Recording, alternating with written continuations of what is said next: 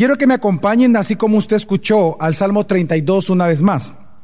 Mientras lo busca o mientras lo tenemos, recordarles, bueno, quizás decirles que en esta mañana yo quiero también, al igual o similar que el domingo pasado, dar un sermón, predicar por la gracia del Señor inmerecida, predicar un, un sermón siempre expositivo, pero con alto contenido doctrinal. Yo estoy convencido que es importante readoctrinar a la iglesia una vez más.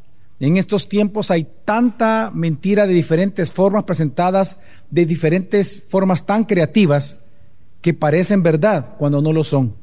Y creo que la iglesia necesita una vez más ser no solamente reevangelizada, sino adoctrinada una vez más. Así que posiblemente por una semana más, dos domingos más, posiblemente lo que Dios indique, vamos a continuar con esta serie de, sermones expositivos, pero a su vez con alto contenido doctrinal.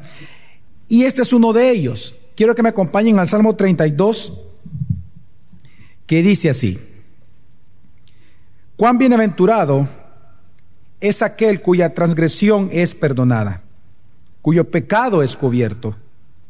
Cuán bienaventurado es el hombre a quien el Señor no culpa de iniquidad y en cuyo espíritu no hay engaño.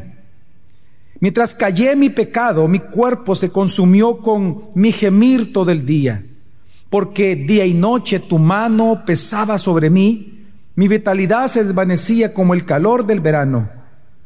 Te manifesté mi pecado y no encubrí mi iniquidad. Dije, confesaré mis transgresiones al Señor. Y tú perdonaste la culpa de mi pecado. Por eso, que todo santo ore a ti en el tiempo en que puedes ser hallado. Ciertamente, en la inundación de muchas aguas, no llegarán estas a él. Tú eres mi escondedero y de la angustia me preservarás. Con cánticos de liberación me rodearás. Hasta el versículo 7 vamos a leer. No, que sigamos leyendo, perdón. Yo te haré saber y te enseñaré el camino en que debes de andar. Te aconsejaré con mis ojos puestos en ti. No seas como el caballo o como el mulo, que no tienen entendimiento cuyos arreos incluyen brida y freno para sujetarlos, porque si no, no se acercan a ti. Muchos son los dolores del impío, pero al que confía en el Señor la misericordia lo rodeará. Alégrense en el Señor y regocíjense justos, den voces de júbilo todos ustedes, los rectos de corazón.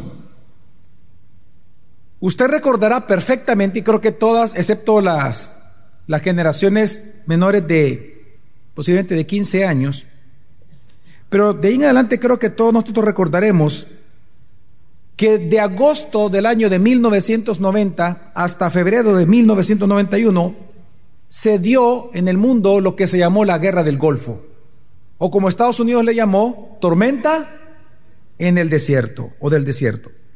Pues resulta que dentro de los acontecimientos dentro de esta guerra, un mayor israelita, conocido únicamente como mayor S, él dio una orden de bombardear un lugar que contenía bombas, un lugar iraquí que contenía bombas, pero lo extraño es que él mandó a un joven capitán israelí ante una misión casi suicida. Era dificilísimo realizar esa misión. Resulta que los jueces militares de aquella época en Israel se percataron de que de esa orden extraña que él había dado y lo enjuiciaron. Y resulta que lo acusaron al mayor S de aislamiento fraudulento. Según ellos, los jueces militares, el mayor S mandó a este joven capitán a morir porque quería quedarse con su esposa. Por eso es que los diarios de Tel Aviv esta noticia la titularon Se repite la historia de David y Betsabé. Si nosotros vamos a la Biblia, recordamos la historia de David y Betsabé, hermanos, que David manda a Urias el Eteo a una campaña militar para que él muriera con seguridad, porque él quería quedarse con su esposa Betsabé. Hoy, tres mil años después de esa historia, resulta que una vez más vemos que el corazón del hombre no cambia. Pero también resulta que si nos quedamos en la historia de David, nos damos cuenta que ante una acción tan deplorable, tan maliciosa, el final de esa historia tuvo un desenlace increíble. Resulta que David se arrepintió y que Dios lo perdonó. Y por eso, precisamente, porque él se arrepintió de sus varios pecados, no solamente fue adulterio, también fue asesinato, también traición a su amigo, porque era un amigo de él. Resulta que fue tal impactante para él el perdón de Dios, que él escribió varios salmos describiendo esto. Y uno de esos salmos es el Salmo 32. En este Salmo 32 es una alabanza que hace el rey David al increíble perdón de Dios. Y por eso en este salmo nosotros vemos, este salmo es como una radiografía de lo que el perdón de Dios es para nosotros.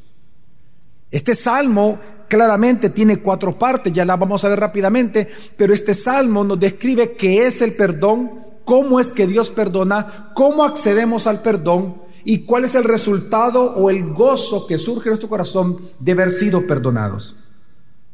Así que lo que nosotros encontramos en este salmo es una alabanza al gran perdón de Dios sobre nuestros pecados. Si usted me acompaña solamente a revisar rápidamente el salmo, usted se dará cuenta de que el versículo 1 al versículo 3, David se habla a sí mismo. Él escribe hacia sí mismo versículo 1, específicamente hasta el 4, él se habla a sí mismo. Y lo que él dice en estos primeros cuatro versículos, él describe lo que es el pecado en una persona y su efecto en nosotros cuando no lo confesamos a Dios. Luego del versículo 5 al 7, David, si se da cuenta, él le habla a Dios. Ya no le habla al lector, sino que le habla a Dios. Y mientras le habla a Dios, él describe cómo él le pide perdón a Dios. Él confiesa sus pecados al Señor. Luego del versículo 8 al 9 en el Salmo, el Salmo da un giro. Ya no es David hablando. Ahora es Dios quien le habla a David. Del 8 al 9. Y es ahí donde Dios le manifiesta su perdón a David. Y ahí demuestra, junto con otros versículos que vamos a ver dentro del mismo Salmo, lo que el perdón de Dios es. Y por último, el Salmo de versículo 10 al 11 termina David hablándonos a todos, describiendo cuán feliz, cuán bienaventurado es aquel cuyo pecado es perdonado. Así que en base a esto, hermanos, en esta mañana, mi intención con el sermón de este día que se titula Bienaventurado aquel cuyo pecado es perdonado, es exhortarte a que debido al perdón al perdón maravilloso de Dios sobre tu vida, tu arrepentimiento y tu confesión de pecados a Dios resultará en felicidad en tu corazón. Es decir, debido a su perdón, cuando tú confiesas tus pecados en arrepentimiento a Dios, serás feliz. Es lo que quiero convencerte en esta mañana. Una vez más, que debido al perdón de Dios, cuando te arrepientes, y confiesas tus pecados a Dios, vas a ser muy, pero muy feliz. Así que veamos en primer lugar cómo comienza el Salmo, veamos el pecado y la miseria del pecador. El Salmo 32 dice, versículo 1 y 2, al, bueno, 1 al 3 dice, cuán bienaventurado es aquel cuya transgresión es perdonada, cuyo pecado es cubierto. Cuán bienaventurado es el hombre a quien el Señor no culpa de iniquidad y en cuyo espíritu no hay engaño. Mientras callé mi pecado, mi cuerpo se consumió con mi gemir durante todo el día, porque día y noche tu mano pesaba sobre mí, mi vitalidad se desvanecía con el calor del verano. Es impresionante, hermanos, poder notar de que el rey David, en pequeños dos versículos, él describe el pecado con cuatro palabras diferentes. El mismo pecado que tú y yo cometemos lo define de cuatro maneras. En el versículo 1 le llama transgresión, si me acompaña usted, léalo conmigo, le llama transgresión, le llama pecado al pecado, en el versículo 2 le llama iniquidad Y por último le llama engaño. Es decir, el pecado es tan terrible que el rey David con la inspiración del Espíritu Santo ocupa metáforas, cuatro metáforas, para describir lo que el pecado es en nosotros. En primer lugar, la palabra transgresión si se refiere específicamente a toda falla moral de nosotros, a la maldad en sí misma. Transgresiones es maldad, acto malvado. Un niño le pega a otro, ¿verdad? Usted le saca la lengua a otro, usted le mete zancadilla, esa es, esa es maldad pura, esa es transgresión o una falla moral. Luego viene el, rey David y ocupa la palabra pecado, que la palabra pecado ya la entendemos, lo predicamos el domingo pasado, se refiere a la transgresión contra la ley y el carácter santo de Dios. En esta palabra pecado incluye los pecados, hermanos, de pensamiento. Esos pecados chucos, esos pensamientos chucos, ahí están incluidos en la palabra pecado. Y también están incluidos los pecados de acción como también los de omisión. Aquellos que usted, aquello que Dios ha ordenado hacer, pero usted no lo quiso hacer. Pecados de omisión. Están incluidos en la palabra pecado. Pero luego también está la palabra iniquidad, que la palabra iniquidad es, una, es un término jurídico. La palabra iniquidad significa culpa. Es el estado de una persona por haber cometido un delito. ¿Cómo se le llama a una persona que ha cometido un delito? Culpable. Esa es la palabra iniquidad. Pero también al pecado él le llama engaño, es decir, que es una falsedad y una mentira en el corazón. Ahora, ¿por qué el rey David ocupa estas estas, estos sinónimos, estas palabras, este diccionario para referirse al pecado. Aquí yo encuentro dos grandes verdades en estos dos primeros versículos. En primer lugar, hermanos, a Dios le importan tus pecados. Tus pecados le importan a Dios. Y digo esto porque lamentablemente hoy en día hay muchas personas que se sienten seguras en sí mismas pensando que no todo pecado tuyo le importa a Dios.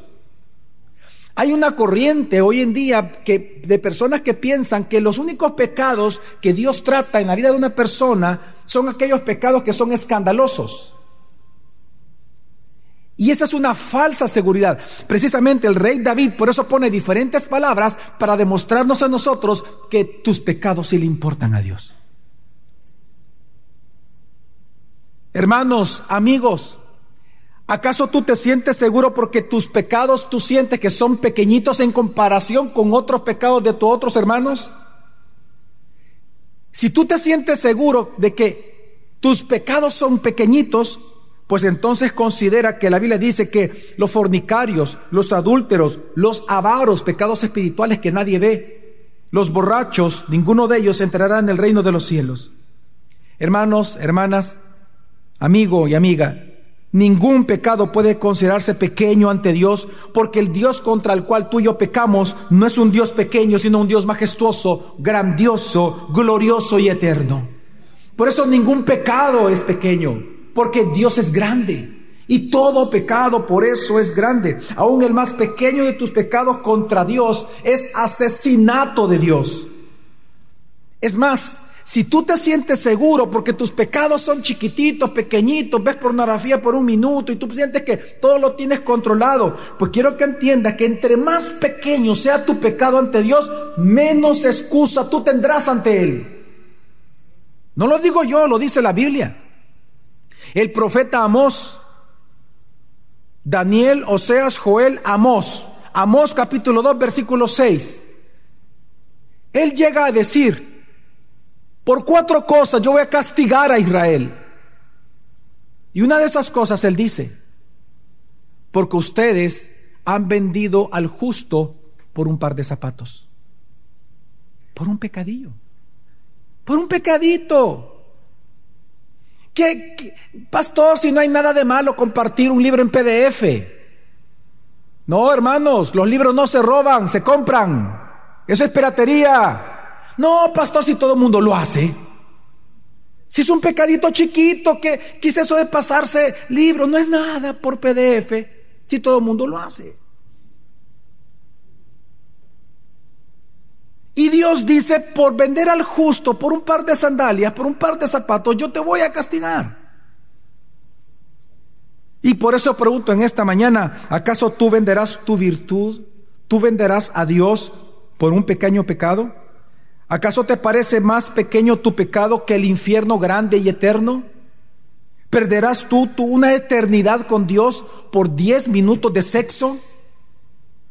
¿Tú perderás una eternidad con Dios por un poco más de dinero? ¿Por una mejor ropa? ¿De verdad? ¿De verdad ese es tu pensamiento? No te engañes.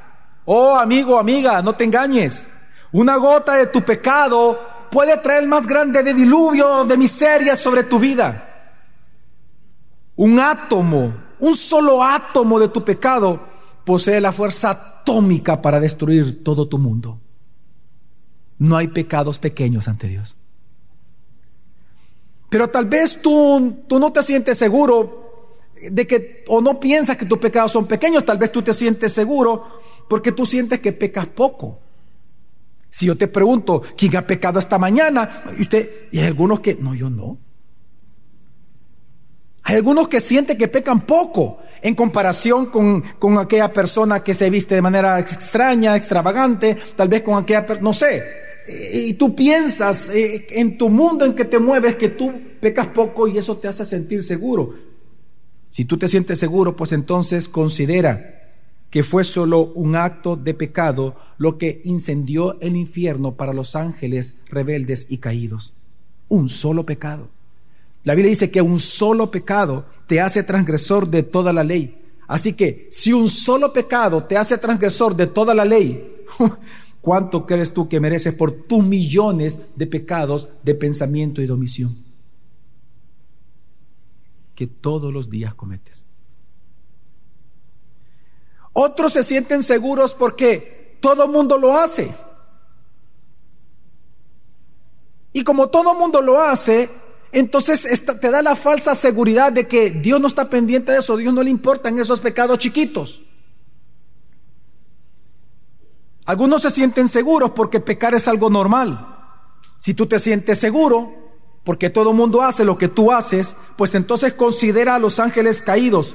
Fueron compañeros de pecado, sí, y ahora son compañeros de sufrimiento eterno. No porque algo sea común significa que es agradable a Dios o aceptado por Dios. Hermano, Considera a los ángeles. Considera que fue cuando el pecado fue normal en Sodoma y Gomorra que Dios aceleró su juicio. Considera que fue cuando Salomón en sus últimos días, para él fue normal adorar a los dioses falsos de sus concubinas, Dios lo mató. Considera que fue cuando el pecado era normal y comúnmente aceptado antes del diluvio, Dios envió el diluvio. Tus pecados le importan a Dios. ¿Acaso tú te sientes seguro porque pecas y ves que no pasa nada? Tal vez ayer, fornicaste, adulteraste, mentiste, sentiste envidia, odiaste, aborreciste a alguien, pusiste algo, con, algo malo de alguien. Tal vez ayer te comportaste con orgullo y como no pasó nada, tú te sientes seguro que esos pecados no le importan a Dios. Pues entonces considera que toda deuda aumenta con el paso del tiempo a causa de los intereses. Quiero que entiendas que si Dios no te castiga hoy y sigues pecando, tu no arrepentimiento agrava tu ofensa a Dios. Y por favor, hermano, no confunda la paciencia de Dios con su misericordia. La paciencia de Dios nos enseña un atributo importante de que Dios pasa por alto por un tiempo tus pecados, pero para que vengas al arrepentimiento. Pero si no vienes al arrepentimiento, ciertamente Dios, porque es justo, va a castigar. O te salva o te castiga, una de dos. Así que si tú te sientes seguro porque pecas y no pasa nada de inmediato, considera que en la Biblia Dios se ríe de los pecadores que viven alegres y confiados. Así dice la Biblia, yo me río, dice Dios. Ahora, ¿tú te sientes seguro de que pecando, pecando y pecando resulta que estás prosperando, prosperando y prosperando y todo te sale bien. Hermano, ten cuidado, hermana, amigo, amiga, la prosperidad no es señal de perdón. Faraón fue rico, muy rico y está en el infierno. Jezabel fue muy rica y está en el infierno. Herodes fue muy rico y famoso y está en el infierno. Y así muchos miserables en el Nuevo Testamento. Hermanos y amigos, a Dios le importan todos tus pecados diarios. Todos tus pecados. Y esta es la primera gran verdad que encuentro en los primeros versículos nada más. Hay una segunda verdad que encuentro en estos primeros versículos. Y la segunda verdad es que un hombre no perdonado es un hombre miserable. Una mujer no perdonada es una mujer miserable. La Biblia nos enseña que tú y yo y que todos los seres humanos nacemos muertos espiritualmente. Nacemos siendo ya culpables de un pecado original. Eso significa de que nada de lo que tú y yo hagamos agrada a Dios. Todo es visto por Dios como trapo de inmundicia. Cualquier buena acción que tú hagas, Dios la ve como una maldad, como transgresión, como falsedad, como iniquidad, como engaño y como pecado. Y precisamente es ese estado de pecado en el cual nosotros nacemos que trae consecuencias miserables para nosotros. Porque es por ese estado de pecado con el cual tú y yo nacemos, es que nosotros merecemos todas las miserias del mundo y todos los tormentos del infierno.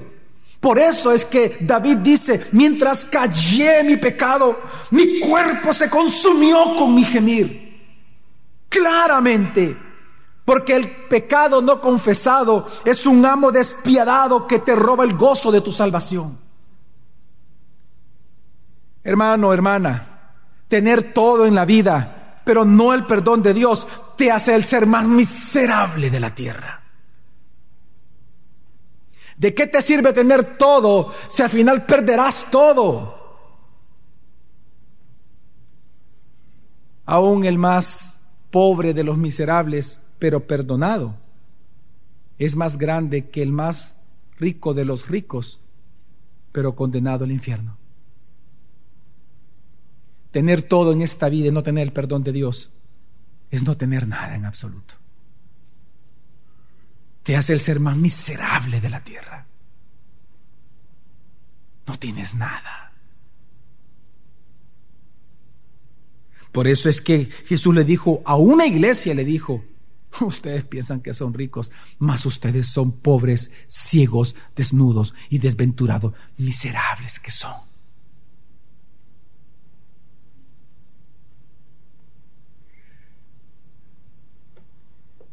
Porque hermanos, el hecho de que Dios da cosas al que prospera, al no perdonado, no significa que Dios lo ame a él como a Herodes, por ejemplo. Significa que Dios es bueno con los pecadores. Amén. Tú te jactas y te sientes seguro de que tienes inteligencia, conocimiento. Pues quiero recordarte que también Satanás y los demonios tienen conocimiento y alta inteligencia. Tú estás seguro porque tú tienes riquezas, pues te recuerdo que también el infame Naval y el asesino Caín tenían mucho dinero. ¿Tienes honor? ¿Tú tienes reputación en esta sociedad salvadoreña? Pues también lo tuvo Faraón y Herodes, hermanos. ¿Tú puedes predicar en público? ¿Tienes una excelente oratoria? ¿Te has preparado y la gente te escucha? ¿Eres un influencer? ¿Eres un creador de contenido? ¿Eres un excelente insider? También Judas pudo hacerlo. Y está en el infierno. Nada que no sea el perdón de Dios se puede considerar una bendición. Por eso, qué miserable. Qué miserable es todo hombre cuyo pecado no ha sido perdonado. Pero también, qué bienaventurado es aquel cuyas transgresiones pecado, miserias han sido perdonadas por Jesús. Ahora, ¿cómo acceder a este perdón? ¿Cómo tú y yo podemos acceder al perdón de Dios? Porque yo no creo que alguien quiera ser un miserable. ¿Cómo acceder al perdón a Dios? Pues, pues lo que nos enseña el Salmo 32 es que la llave que abre la puerta del perdón de Dios, la puerta es Jesús, la llave que abre la puerta del perdón es la confesión de los pecados con arrepentimiento delante de Él. Sigamos leyendo, hermano, versículo 4 en adelante, 4 al 7, y dice, porque día y noche tu mano pesaba sobre mí. Aquí, si se dan cuenta, ya David cambia y ya está hablando con Dios. Le dice, tu mano, ya está hablando con él, tu mano pesaba sobre mí. Mi vitalidad se desvanecía con el calor del verano. Te manifesté mi pecado y no encubrí mi iniquidad. Dije, confesaré mis transgresiones al Señor y tú perdonaste la culpa de mi pecado. Por eso, que todo santo ore a ti en el tiempo en que puedes ser hallado. Ciertamente, en la inundación de muchas aguas no llegarán estas a él, es decir, al santo arrepentido. Tú eres mi escondedero, de la angustia me preservarás, con cánticos de liberación me rodearás. Aquí lo que estamos viendo es la confesión de David. Y estamos viendo lo que una verdadera confesión es. Hermanos, confesar tus pecados a Dios, no solamente decirle a Dios y contarle cómo tú has pecado. Confesar los pecados a Dios es una reflexión profunda sobre nuestra vida ante el rostro de Dios. David no solamente confesó su pecado, él está reflexionando sobre toda su vida ante el rostro de Dios. Él se presenta desnudo ante Dios. Él decide ya no encubrir nada ante Dios. Eso es confesar pecado. Confesar un pecado ante Dios es ponernos de acuerdo con Dios que lo que Él llama pecado y yo he cometido, eso es pecado. Ya no le voy a llamar problema de carácter, ya no voy a culpar a nadie, ya no voy a decir que mi mamá me pegó de pequeño y por eso yo soy así, ya no voy a culpar a nadie, sino que yo me pongo de acuerdo con Dios de que el único culpable de eso soy yo. Confesar mi pecado a Dios es reflexionar sobre mi propia vida ante el rostro de Dios. Ahora, ¿sobre qué estos textos nos dicen David reflexionó? Pues David reflexionó, hermanos, cuando dice, porque día y noche tu mano pesaba, pesaba sobre mí, mi vitalidad se desvanecía con el calor del verano. David reconoce, David reflexionó y reconoce que la disciplina de Dios fue justa sobre él. Recuerde todo lo que le pasó a David por lo que él hizo. Es cierto que él se arrepintió, pero las consecuencias del pecado le vinieron siempre. Eso ya lo vamos a ver lo que es el perdón. El hecho de que Dios te perdone tus pecados no significa que Él te va a liberar necesariamente de las consecuencias de tus pecados. A David le vinieron fuertes disciplinas, perdió a su primer hijo por causa del pecado. Dios lo mató, Dios se lo llevó. Lo vio nacer y murió. Recuerde que después de que él pecó, cuatro hijos se le murieron. Porque así decía la ley. Si tú robabas una ovejita, dice, a tu vecino tú tienes que pagar con dos. Pero si tú le robas la ovejita y la matas, pagabas con cuatro. Pues David, Natán se lo dijo, tú le has robado la única ovejita a tu amigo, a tu vecino, y lo mataste con cuatro hijos vas a pagar. Y cuatro murieron. Pero Dios lo perdonó. Pero aún así lo, disciplinó. Y David reconoce, por tanto, que su disciplina fue justa.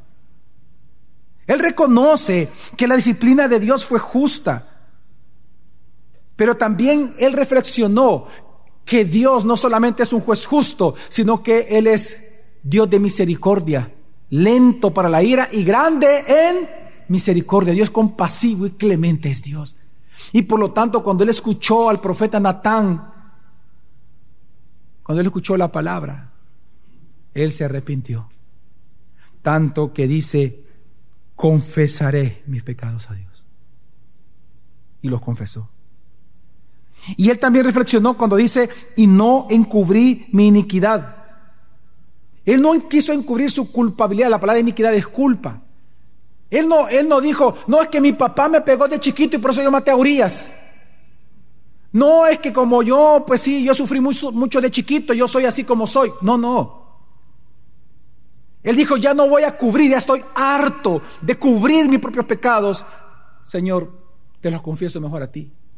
Pues quiero decirte que algo que David reflexionó es esto, que si tú sigues cubriendo tus propios pecados, Dios nunca los va a cubrir por ti. Y lo que tú necesitas es que Dios cubra tus pecados. Miserable es aquel quien no confiesa sus pecados a Dios. No lo digo yo, lo dice la Biblia. Miserable es aquel quien no confiesa sus pecados diarios a Jesús. Proverbio 28, 13 dice, el que encubre sus pecados no prosperará. Es decir, que es un miserable. Mas el que los confiesa y los abandona hallará misericordia. Pero también algo que aprendió David y que él reflexionó es que la confesión de pecados es producto de un arrepentimiento inmediato. Se lo digo por, lo siguiente, lo, digo recordando algo que yo hacía de, recién convertido. Yo recién convertido hacía esto. Señor, te pido perdón por lo que voy a hacer. Y lo hacía. En serio. Y uno piensa que el arrepentimiento verdadero, la confesión de pecados, o que eso es confesión de pecados. Es decir, voy a programar mi vida y cuando ya me esté muriendo, ahí me voy a arrepentir de todas las maldades que he hecho. Hermanos, eso no es confesar los pecados. La confesión no es algo que se programa. La confesión es una reacción inmediata al arrepentimiento genuino en el corazón de una persona. Por eso en el versículo 6 dice David que todo santo, todo redimido, todo creyente, ore a ti en el tiempo en que puedes ser hallado. Así que, amigo, amiga que nos visitas, mientras aún Dios pueda ser hallado antes de su segunda venida, antes de la segunda venida de Cristo, arrepiéntete. Hoy confiesa tus pecados a Dios, hoy, esta mañana. Dios quiere librarte de tus pecados. Dios quiere limpiarte de tu culpa. Dios quiere aliviar tu dolor y tu carga por el pecado.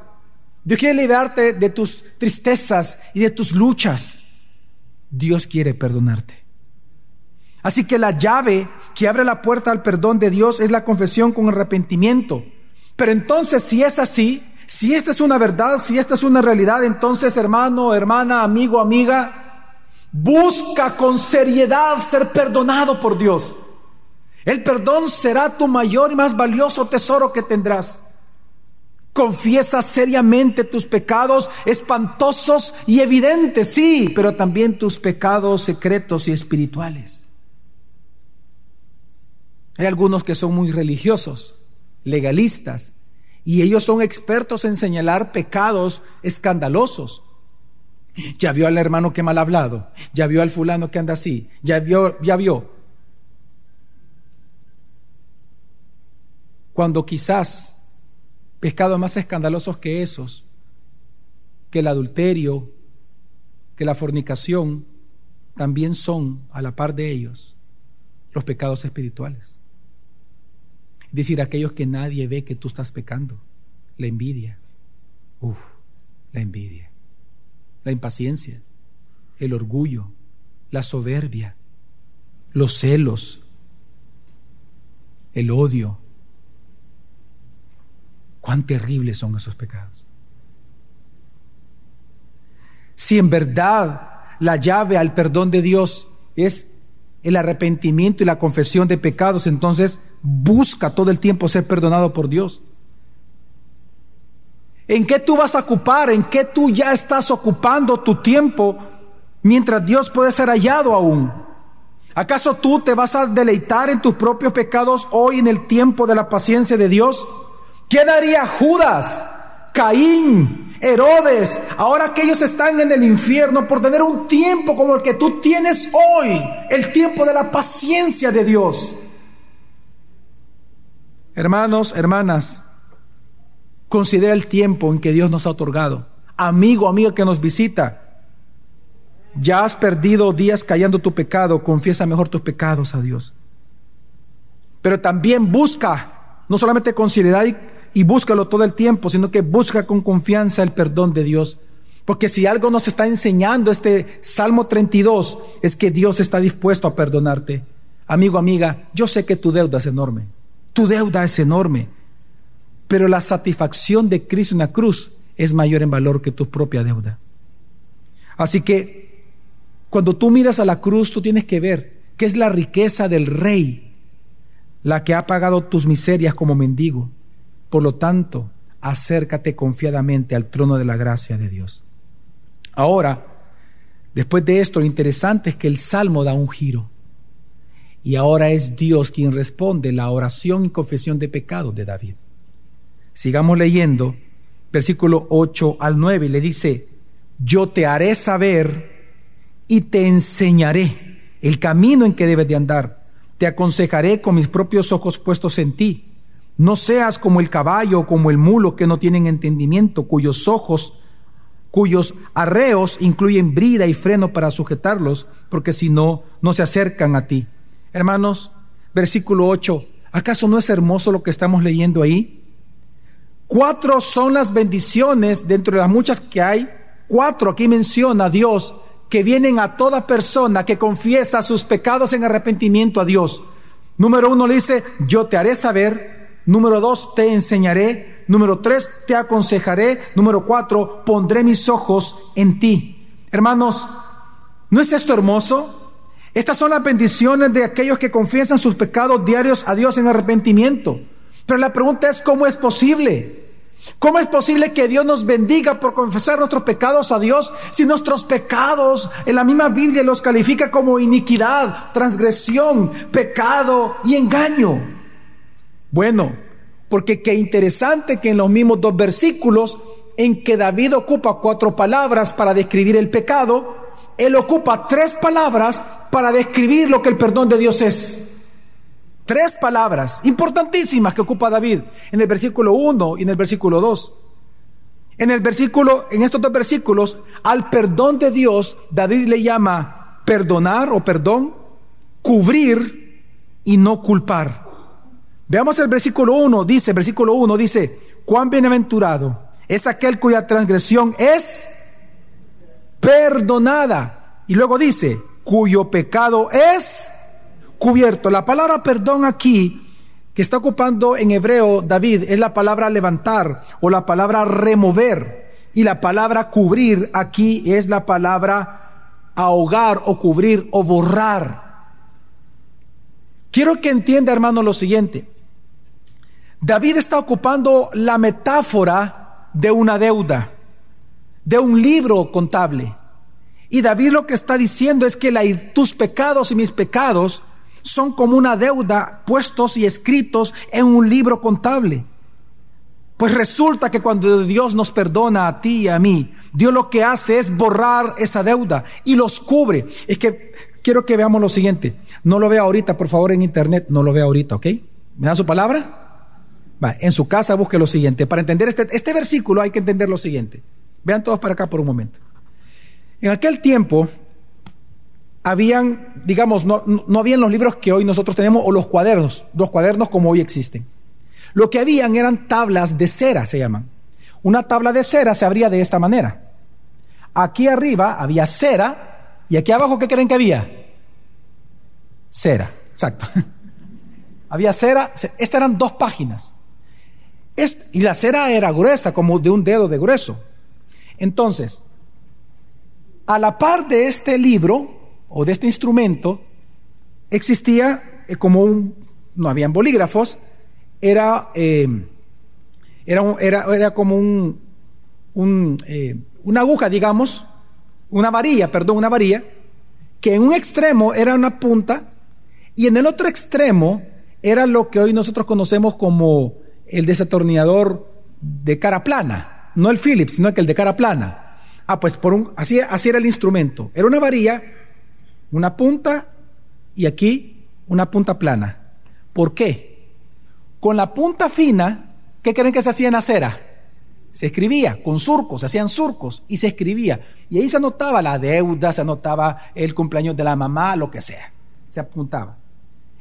Pero como esto era todo lo que tenían, para volverlo a utilizar tenían que borrar. ¿Y cómo borraban si era una cera? Tenían que cubrir la letra con cera, cubrirla. Eso es lo que estaba explicando aquí David. David dice, tus pecados son como una deuda que han sido escritas, pero esta es la gran noticia, no en tablas de piedra, sino en tablas de cera. Que cuando tú confiesas cada noche tus pecados a Dios, Dios lo que hace es cubrirlos y los borra para nunca más acordarse de ellos. Hermanos, el perdón, el perdón de Dios es maravilloso. Lo que está enseñando David con esta metáfora es que aunque Dios conoce nuestra deuda, hermano, Él no decide cobrarla. No importa si tu deuda es grande, es pequeña, es impagable, Dios perdona. Este texto nos enseña que Dios prefiere cubrir, es decir, borrar nuestra deuda que recordarla. Así como el mar no vomita lo que ingiere, así tus pecados nunca más serán recordados por el Señor, dice la Escritura. Por lo tanto, también nos enseña este texto que todos tus pecados, no importa, imagínate, cuenta todos los pecados que tú has cometido de que tienes conciencia de pecado. ¿Cuántos años tú tienes pecando? ¿Sabes lo increíble del perdón? Que el día que tú confiesas tus pecados a Dios y le pides perdón a Dios, no importa cuántos pecados sean, cuántos años, en un instante Dios los borra todos. Amén. Pero luego él ocupa otra palabra, David, y dice versículo 2, para describir el perdón. Cuán bienaventurado es el hombre a, a quien el Señor, ¿qué dice? No culpa de iniquidad. El perdón también es no culpar al culpable. Es decir, el perdón de Dios es ser libre de toda imputación del delito, es ser absuelto de una culpa. Así que Dios ya no se acuerda jurídicamente de tus pecados, su ira ya no está sobre ti. Pero en esto, hermano, encontramos varias verdades, varias verdades importantes para ti y para mí. Ser perdonado, hermano, es maravilloso. Pero eso no cambia la naturaleza de tu pecado. ¿A qué me refiero? Aunque tú y yo ya no somos condenados y ya no podemos ser condenados, porque la ira de Dios ya fue satisfecha, la justicia que demandaba la ley ya fue satisfecha en el Hijo, aún así al día de hoy Dios sigue odiando tus pecados. Así que no te confundas. Aunque tú ya no eres condenado, aunque tú eres ya libre de toda culpa, aunque has sido absuelto de toda culpa, tus pecados diarios Dios los sigue odiando. Y por lo tanto él, él, puede disciplinarte por ellos, ya no castigarte, pero sí disciplinarte. Sin embargo, si Dios te disciplina, entiende hermano que su disciplina no es condonatoria, su disciplina es amorosa. Hermanos, tú y yo hemos sido reconciliados con Dios. ¿Sabes qué significa eso?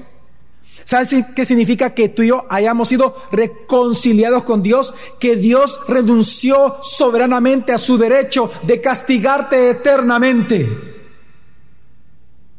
Dios renunció a su derecho de castigarte. ¿Qué es lo que tú y yo merecemos? El castigo y cómo, por cuánto tiempo? Eterno. Pero Dios en Cristo, cuando tú creíste en Cristo, en su obra redentora en la cruz, Dios renunció a su derecho legal como juez de castigarte eternamente, porque el castigo que tú merecías fue sobre el Hijo. Y a eso en la Biblia se le llama reconciliación. Así que por lo tanto, si Dios te disciplina, es por amor y misericordia. Dios te disciplina para que recuerdes que hasta el día de hoy Dios no aprueba tus pecados diarios. Y por eso te disciplina. Pero también recuerda que su disciplina no solamente es misericordiosa y amorosa, sino que su disciplina es medicinal. Un juez, como en Guatemala, eh, eh, eh, en, en los pueblos indígenas, puede ordenar cortar la mano de un ladrón. Pero también un médico y un padre de familia puede ordenar cortarle la mano a un hijo para que todo su cuerpo se salve. Lo que para algunos es destrucción, para otros es medicina. La disciplina de Dios es medicina. Si tu ojo te es ocasión de pecar, córtalo. Si tu mano te es ocasión de pecar, córtalo. Su disciplina es medicinal. Hermanos, después de que Dios te perdonó a ti y a mí, Dios ya no actúa como un juez sobre nosotros, sino como un Padre amoroso. Pero no te confundas. En Cristo Jesús hemos sido librados de la ira de un juez, pero nunca de la ira de un Padre amoroso. Tus pecados todavía afectan o molestan a Dios. Pero algo que vemos nosotros en este texto, hermanos, es que este es el corazón del perdón, que Dios ha renunciado a su derecho de castigar nuestros pecados porque hemos sido reconciliados con Él por medio de Cristo Jesús. Por eso el rey David, con toda confianza, en el versículo 5, parte B, dice, tú perdonaste la culpa de mi pecado. Y lo dice con toda tranquilidad. ¿Por qué? Porque hermanos, hermanas, cuando Dios nos perdona, Dios nos absuelve de toda culpa y borra nuestras transgresiones. Cuando tú creíste en Cristo Jesús, hermano, recuerda, Dios te encontró culpable. Todos aquí somos culpables de pecados, amén. No somos inocentes. Pero la gran noticia es que Dios, encontrándonos culpable, nos condenó, nos condenó, sí, y nos castigó, pero en el sustituto, en Jesucristo. Dios nos abandonó en Cristo, nos juzgó en Cristo, nos condenó en Cristo, pero por eso nos perdonó en Cristo, nos justificó en Cristo, nos reconcilió en Cristo, nos santifica en Cristo y nos va a glorificar en Cristo Jesús. Amén, hermanos. Así que hoy en lugar de derramar su ira justa, Dios derrama su gracia inmerecida. Esto es lo que nos predica segunda de Corintios, capítulo 5, versículo 18 al 21, lo leo, dice, está en pantalla, y todo esto procede de Dios quien nos reconcilió con Él mismo por medio de Cristo y nos dio el ministerio de la reconciliación, es decir, que Dios estaba en Cristo reconciliando al mundo con Él mismo, no tomando en cuenta a los hombres sus transgresiones y nos ha encomendado a nosotros la palabra de la reconciliación. Por tanto, somos embajadores de Cristo, como si Dios rogara por medio de nosotros. En nombre de Cristo les rogamos, reconcílense con Dios.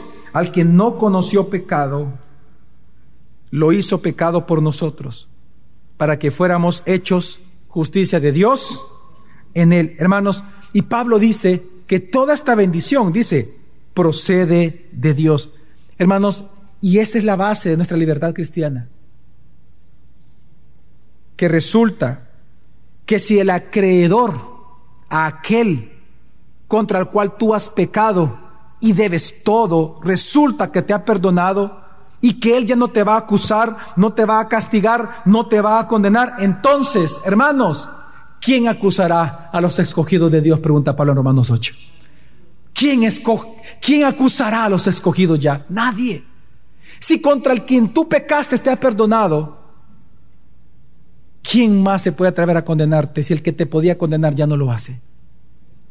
Esa es la base de nuestra libertad cristiana. Así que hermanos, esta es la gran noticia, que resulta que el mismo Dios glorioso pero ofendido es el mismo Dios que nos ha perdonado para siempre. Ese Dios cuyo nombre hemos blasfemado, cuyas leyes hemos violado, cuya paciencia hemos colmado, ese Dios cuyo amor hemos menospreciado, cuya justicia hemos escupido y cuya gloria hemos odiado, resulta que es el Dios que nos ha perdonado en Cristo Jesús. Y ese mismo Dios nos ha perdonado con ternura. Yo no sé si tú sabías eso, que la misericordia de Dios es tierna. ¿Tú sabías que Dios se derritió en ternura para perdonarte? No lo digo yo, lo dice la Biblia. Cuando Zacarías, ¿se acuerdan del papá de Juan el Bautista? Cuando Zacarías ya pudo hablar y él comienza a alabar al Señor, en Lucas capítulo 1, dice así, Zacarías versículo 78, dice, por la misericordia de nuestro Dios, es decir, por la tierna, por la entrañable misericordia de nuestro Dios, con que la aurora nos visitará desde lo alto, es decir, Cristo. Lo que está diciendo Zacarías, hermanos, es que Dios se derritió en ternura para salvarlo, para salvarnos a ti y a mí. Así que si Dios lo hizo así para salvarnos, también Dios con ternura nos preserva para glorificación. Y es ahí donde surge la confianza que entonces, si Dios se movió, se derritió en ternura para salvarnos, y entendemos que con esa misma ternura nos preserva, eso es lo que nos da confianza de que cada día nosotros podemos acercarnos a su trono de gracia a confesar libremente nuestros pecados porque hemos obtenido el perdón de Dios en Cristo Jesús. Eso nos permite venir con confianza a decirle, Señor, yo he pecado este día contra ti. En esto, en esto, quiero decirte que sí me deleité en hacer esto, me gocé en decirle esto a mi hermano o a tal persona. Me sentí bien haciendo esto y eso es lo que quiero confesar delante de ti que me gocé en el pecado, pero ya no más, Señor. Esa confianza de confesar tus pecados a Dios viene de esto, de entender que Dios con ternura tiene misericordia de ti todos los días de tu vida. Es que recuerda que a diferencia de los hombres que tenemos que estar todo el tiempo perdonándonos todo el tiempo, Dios no. Su perdón es santo. Él te perdonó una vez y para siempre. El perdón de Dios ya está sobre tu vida. El perdón de Dios ya es sobre tus pecados pasados, presentes y lo que vas a cometer en el futuro. Ya están perdonados en Cristo. Tu deber es confesarlos. Para que en aquel día que los cometas, el perdón sea efectivo para ese entonces. Tienes que confesarlos. Amén. Así que hermanos, comprende. Tú, tú tienes la oportunidad cada día de confesar tus pecados a Dios. Hazlo con confianza es que recuerda, si tú has creído en Cristo Jesús, Dios debe de negar la sangre del Hijo antes de negarte el perdón de tus pecados. Si tú has creído en Él. Dios no tiene otra opción más que perdonarte cuando tú lo confiesas. Porque el sacrificio del Hijo Él ya lo aceptó por ti. Amén. Es más, Dios se deleita cada noche, cada mañana, cada mediodía cuando tú confiesas tus pecados a Él. Él se deleita en perdonarte. No lo digo yo, lo dice Miqueas. Miqueas dice 7:18, ¿qué otro Dios hay como tú que perdona la maldad y olvida el pecado del remanente de su pueblo? Tú no guardas el enojo todo el tiempo porque te deleitas en la misericordia. Así que por todo esto, hermano, mi exhortación es que crees, cree que una vez perdonado, lo serás para siempre. Una vez perdonado, ya eres perdonado. Así que ya no divagues entre tus propios vicios y pecados, sino que ven y confiésalos a Dios, no a nosotros los hombres, a Dios, en arrepentimiento de ellos. Y también entiende, por favor, y cree que estás por encima de toda acusación. ¿Acaso la ley, ya, la ley te puede condenar? No, porque dice la misma escritura que ya no estás bajo la ley, estás bajo la gracia. ¿Acaso tu conciencia te puede condenar? No, porque ahora tú lo puedes sujetar a lo que el Espíritu ha dicho de ti. ¿Y qué ha dicho de ti? Que tú eres hijo de Dios. ¿Acaso te va a condenar Dios? ¿Acaso te va a condenar Cristo Jesús? No, ya no puede. Porque Dios ha renunciado a ese derecho al cobrar tu deuda en el Hijo. Así que por esta razón, confiesa todos los días tus pecados a Dios y Él te perdonará porque ya lo hizo en la cruz de Calvario en Cristo Jesús. Amén. Ahora, pero solamente para concluir, ¿cuál es el fruto de confesar nuestros pecados a Dios todo el tiempo? ¿Cuál es el fruto de nosotros ser perdonados por Dios? Pues el fruto es ser feliz. Ser feliz. Bienaventurado, dice David. Decir, muy, pero muy feliz. Aquel cuyas transgresiones han sido perdonadas. Versículo 10 al 11, acompaña para terminar el salmo y dice, muchos son los dolores del impío, pero al que confía en el Señor, ¿qué sucede? La misericordia lo rodea. Y luego, ¿qué surge en el corazón? Alegría, dice, alegraos en el Señor y regocijaos justos. Dad voces de júbilo, todos los rectos de corazón. ¿Ya leyó cuántas bendiciones hay aquí escritas para todos aquellos que confiesen sus pecados a Dios? Dice misericordia, alegría, regocíjolo y júbilo nos rodeará todos los días de nuestra vida. ¿Por qué, hermanos? Porque la miseria vino por el pecado, pero la alegría vino por el perdón. Hermanos, ¿qué es la felicidad? Una pregunta muy profunda. ¿Qué es la felicidad? ¿Es un estado emocional? La felicidad es tener a Dios y ser contenido por Dios. ¿Sabes por qué? Porque tú fuiste creado por Él. Y fuiste creado para alabar, admirar y depender de la gloria de Dios. Ese es tu estado pleno. Ahí está tu felicidad. Pero cuando vino el pecado y la comunión con Dios se rompió, tú veniste a ser miserable, lleno de dolor y de miseria. El odio surgió en tu corazón. Ya no hay paz en el corazón de un pecador. Mientras cayese, envejecen los huesos. Pero por eso con el perdón, tu comunión es restaurada y con tu comunión restaurada, tu plenitud en Dios es restaurada y vienes a ser una vez más plenamente feliz en Él. La felicidad es más que un estado emocional, es tener a Dios y ser contenido por Dios. Por lo tanto, hermano, por eso es que David dice cuán bienaventurado, hasta dos veces lo dice, cuán bienaventurado. Es el hombre aquel cuyo pecado ha sido perdonado. Ahora, ¿por qué? Por varias razones, porque una vez más, hermanos, el perdón de Dios te concede el favor de Dios.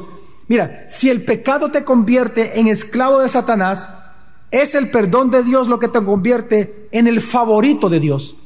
Tú entiendes la palabra favor, ¿verdad?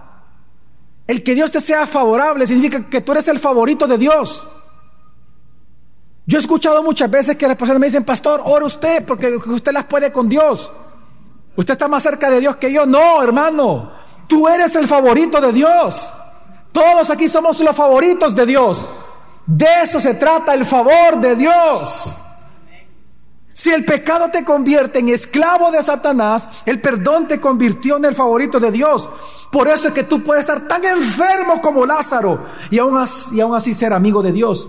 Tú puedes ser vendido como esclavo, como José, y aún así ser amado por Dios. Tú puedes ser arrojado al foso de los leones como Daniel y ser querido por Dios. Tú puedes sufrir como Pablo sufrió y aún así recibir todo el consuelo como Pablo fue consolado por Dios. ¿Por qué? Porque tú eres el favorito por Dios. El favor de Dios ya está sobre ti.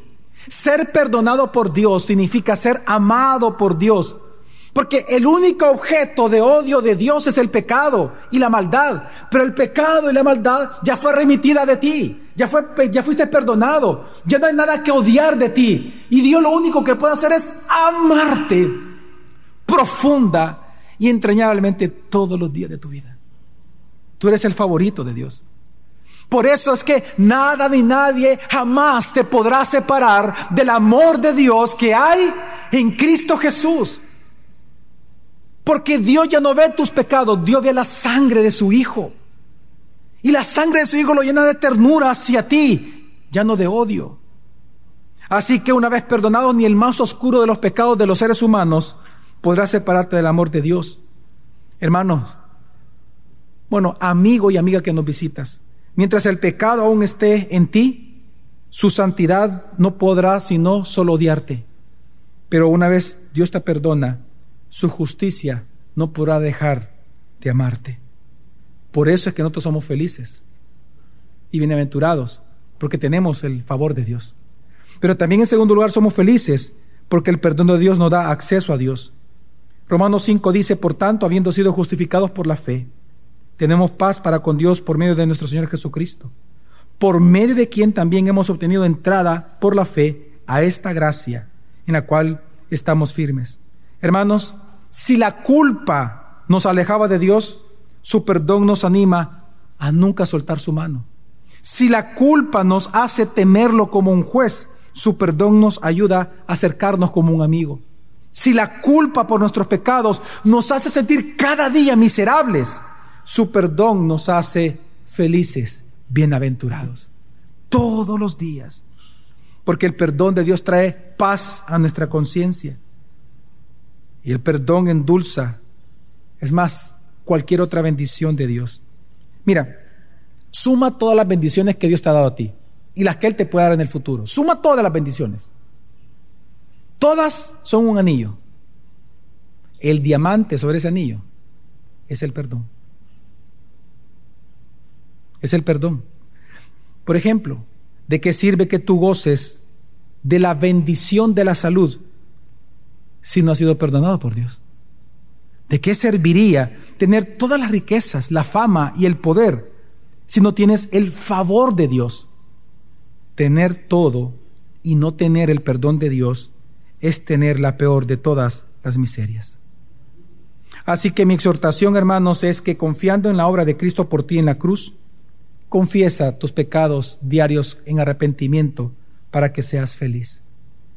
Y que este perdón de Dios, que este día sea predicado, hermanos, sea el modelo para que tú perdones a otros. Así como Dios te ha perdonado a ti, perdona a tu amigo y amiga, a tu esposo, a tu esposa. Amén, hermanos. Que el perdón de Dios, que el Evangelio sea el modelo en tu vida. Nosotros en esta iglesia y muchas iglesias decimos, tengo una vida conforme al Evangelio. Amén. ¿Qué es eso? Pues esto, que tomes el Evangelio, en este caso el perdón, como modelo de cómo tú tienes que vivir con los demás. Que así como Dios te perdonó, tú tienes que perdonar a los demás.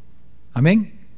Hermanos, teme el pecado, pero teme más a Dios que una disciplina arrepiéntete, confiesa tus pecados, porque debido a su perdón, al hacerlo, tú serás feliz. Vamos a orar.